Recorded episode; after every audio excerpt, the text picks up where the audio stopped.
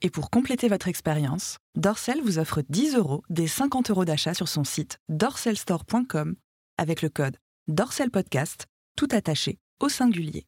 Hors promotion en cours et coffret.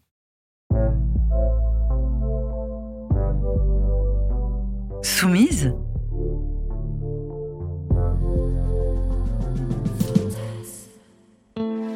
Laure est une femme dynamique et assurée. Elle entend parfois dire d'elle qu'elle est autoritaire.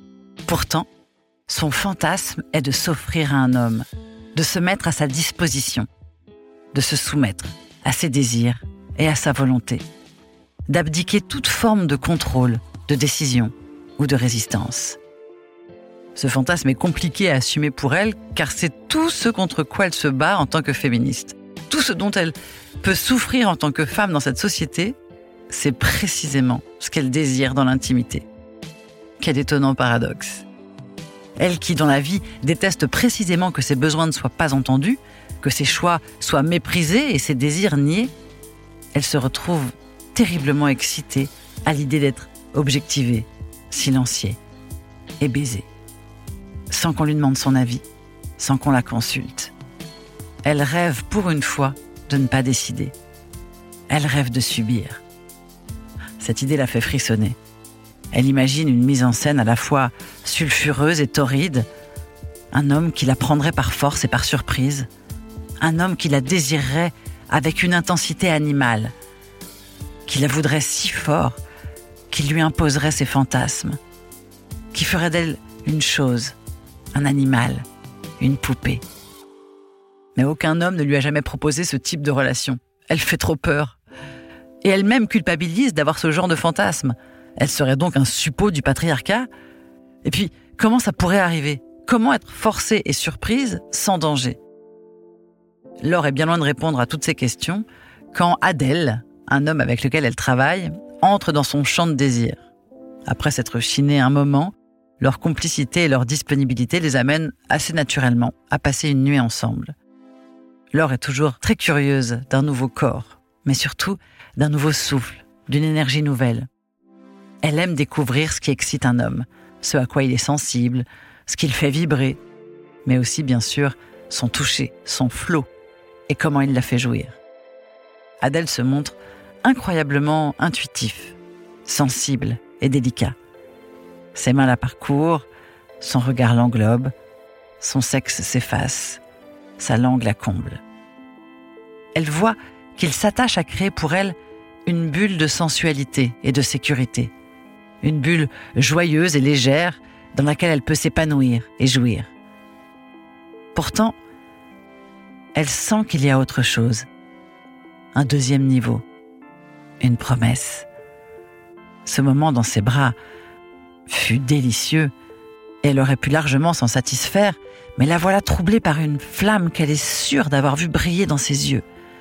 Une flamme plus intense et plus chaude, comme un, soupçon de férocité, une lueur un peu lubrique et pourtant si rassurante. C'est étrange, parce que c'est indicible et pourtant précis. Au moment de se dire au revoir, elle est sûre d'avoir vu cette lumière réapparaître une seconde, comme pour lui dire ⁇ On se reverra, prépare-toi ⁇ Un frisson la parcourt du sexe au sommet du crâne. Dans les jours qui ont suivi, ce regard l'a obsédée et elle a pensé à Adèle tous les jours. Elle s'imaginait à sa merci, soumise et offerte, à sa vue, à ses mains, à sa bouche, à sa queue. Un soir, seule dans son lit, étendue sur les draps, elle s'est mise à fantasmer. Il lui ordonne de se déshabiller et de s'allonger. Elle est nue, elle frissonne. Il est à un mètre d'elle, assis, habillé, glacial.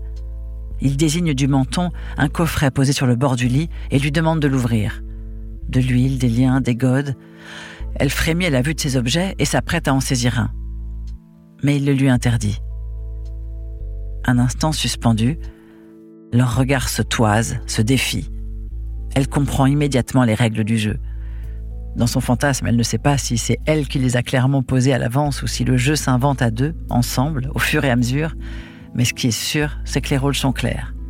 Son désir à lui est implacable, sa soumission à elle implicite. Il lui ordonne alors de se montrer entièrement. Elle obéit, mais à son rythme. Elle laisse ses mains se promener sur son corps, toujours en le défiant du regard.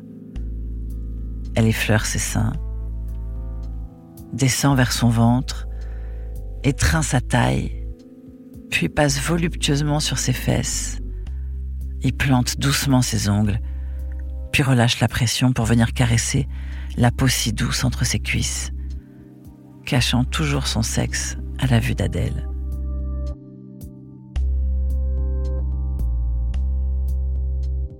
Alors, les yeux plantés dans les siens qui ne l'ont pas lâché, elle exerce une pression ferme avec les paumes de ses mains sur l'intérieur de ses cuisses qui s'ouvrent alors, lentement, offrant à la vue de l'homme son sexe brûlant et vibrant.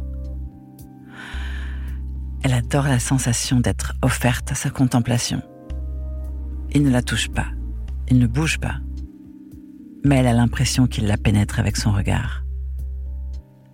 Elle se sent à la fois vulnérable, nue et offerte, et à la fois elle se sent chienne, invincible, irrésistible.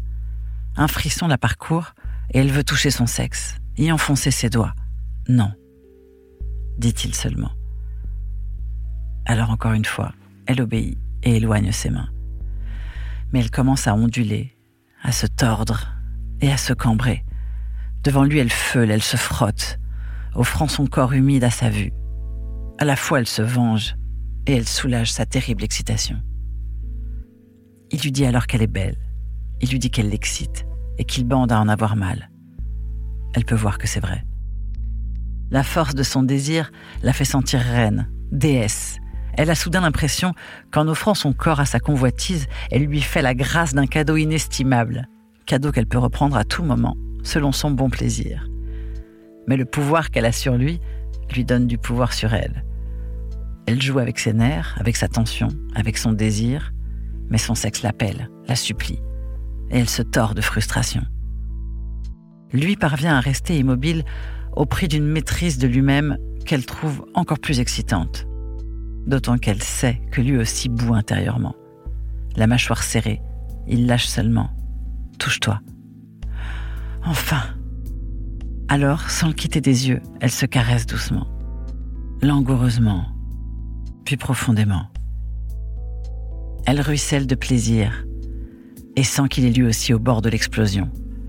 Alors elle ressent tout son pouvoir, elle le nargue, le balade, le maîtrise, elle le possède. C'est lui qui donne les ordres, mais c'est son désir à elle qui est en scène. Personne ne lui a rien imposé. Elle peut cesser d'obéir à tout moment, et surtout à cet instant. C'est elle qui peut lui donner satisfaction. Ou pas. Revenue à la réalité, elle résout soudain le paradoxe. Ordonner à quelqu'un de nous donner des ordres. Est-ce la personne qui tient le fouet ou celle qui commande fouette-moi qui a le pouvoir? Cette prise de conscience lui donne le courage de sonder Adèle sur son envie d'explorer ces rapports-là avec elle. En guise de réponse, il lui propose de venir chez elle quand elle le souhaite. À la seconde où il arrive, elle comprend pourquoi lui peut être son maître. Elle comprend que si elle peut s'abandonner à lui, lui donner les clés de sa jouissance et lui laisser tout contrôle, c'est parce que lors de cette première nuit ensemble, elle a pu voir qu'elle était en sécurité entre ses mains. C'est parce qu'il a su lui montrer qu'il était attentif et bienveillant. Parce qu'il lui a prouvé qu'il savait dompter ses pulsions et qu'il l'a excité par son incomparable maîtrise de lui-même. C'était ça la promesse qu'elle avait discernée, la flamme troublante. Maintenant, elle peut l'autoriser à la posséder, avec férocité. Maintenant, elle peut se laisser entraîner vers l'inconnu. Et elle a l'intuition que son imagination à lui dépasse de loin la sienne. Dans une rafale de flash qui lui traverse les reins, elle se voit alors attachée et soumise, ses fesses sanglées, sa chair mordue. Alors elle ferme les yeux, absolument offerte, le souffle court, acceptant de ne pas savoir du tout ce qui va se passer.